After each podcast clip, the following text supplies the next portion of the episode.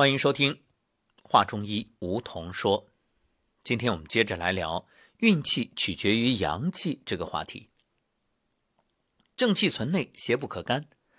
这句话估计大家都很熟悉了，因为这正是中医的核心理念：不治病，培补阳气，固本培元。自身正了，邪不侵正。各位有没有发现啊？除去先天疾病，一般来说，在二十四岁之前，人的身体没什么大问题，就算生病也都不是大病。为什么呢？因为二十四岁前啊，先天元阳之气足，人体的神经、肌肉、骨骼都处于最佳状态。若以四季来比喻人的一生，这二十四岁。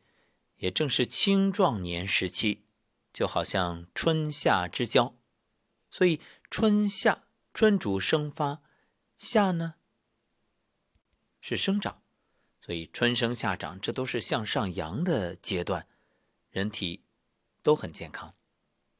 那么我们常用多事之秋来形容秋天，因为秋收冬藏，一到秋开始啊，这阳气。就转为内收的状态，因此人的一生也是这样，到了中年之后就开始走下坡路了。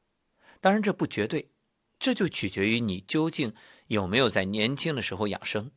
因此，当我们给很多年轻人去谈养生的问题，经常会听到：“哎呀，养生是老年人才干的事儿，我年纪轻轻的正是享受的时候。”其实，真正的享受是你到了老来依然可以有健康、有自由。所以，年轻养生真的不是多余，而是必不可少。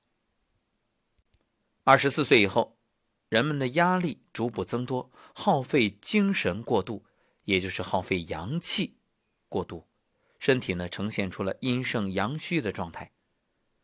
那么，如果你是二十四岁之后的成年人，这个时候有病，要从精神情志层面找病因。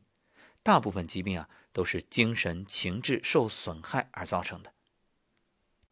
所以你会发现，生活当中经常有人有这样的感觉啊：休息天啊，从早到晚一天坐着啥也没干，结果就是觉着累。这既没干体力活也没有去做什么运动。怎么累呢？很简单，你就坐在沙发上那儿不停的刷着手机。其实啊，现代人最大的问题就是信息污染。不夸张的说，现代人一天所接触到的信息，比古代人一辈子接触到的都多。我们说信息大爆炸时代就这个意思。所以每个人心里都装了事儿，脑子里充斥着各种信息、各种念。时间长了，自然会精神受损。比如啊，听到不好的消息，马上生气发火，可能立刻就觉着血冲头顶，甚至还会突发心脏病。所以这信息污染伤人于无形。很遗憾，现在真正能意识到信息是一种污染的人太少了。从中医来看，消耗阳气最多的就是精神。人体阳气。有五种外在的表现，神、魂、魄、意、志，分别呢对应着五脏。神属心，魂属肝，魄属肺，意属脾，志属肾。也可以叫心藏神，肝藏魂，肺藏魄，脾藏意，肾藏志。那么精神上不调和，就会引发脏器的病变。这种无形的阳气随时左右人体的健康，其实啊，这应该算作养生最大的秘密。如果你真的懂了，你就会发现很多棘手的问题、疾病根子就在这儿。所以你吃药能解决吗？你做手术能解决吗？就算解决，那也只是表面的消除，却没有真正从根本上把这个问题。一笔勾销，所以难免复发。除了这个精神层面的因素，还有一个病因，就是病从口入，也就是吃。有的朋友会奇怪，这吃怎么会伤阳气呢？是啊，明明我们是希望通过吃来让自己获得健康，让生命更好，那为什么吃还会导致种种问题？这就是事与愿违，因为过犹不及。你吃多了，吃错了，吃亏了。你看，现代人是想吃什么买什么，一年四季啊，各种蔬菜水果几乎都能买到。看上去是绝对的自由，殊不知自律方自由。不该这个季节生长的蔬菜水果，你偏偏在这个季节去吃，你说对身体好还是不好呢？古人早就在《上古天真论》里说了：“食饮有节。”这节既是指节气，也是节制，同样也代表了吃饭的节奏。所以。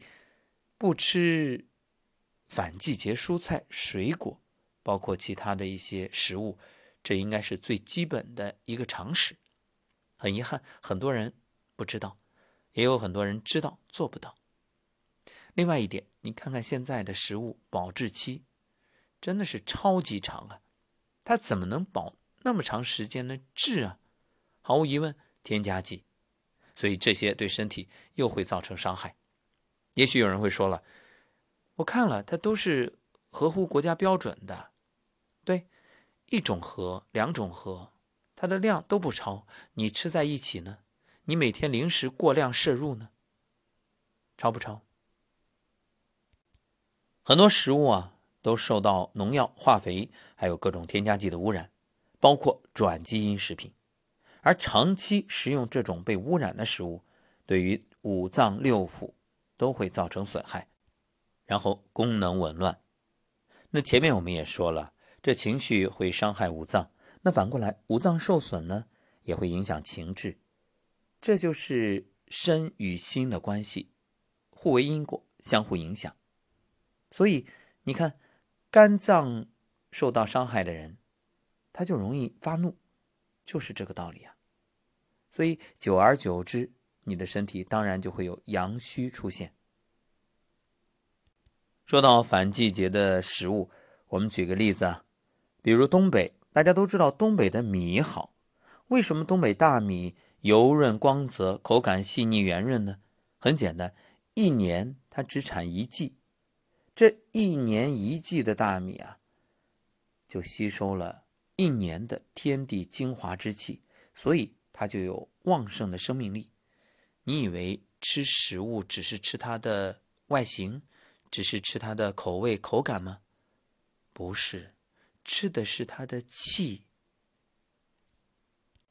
想想看，就像很多朋友吃肉，你说你早晨去买的那个新鲜的肉，和晚上临收摊了再买那种啊看上去暗淡无光的肉，哪个更有营养？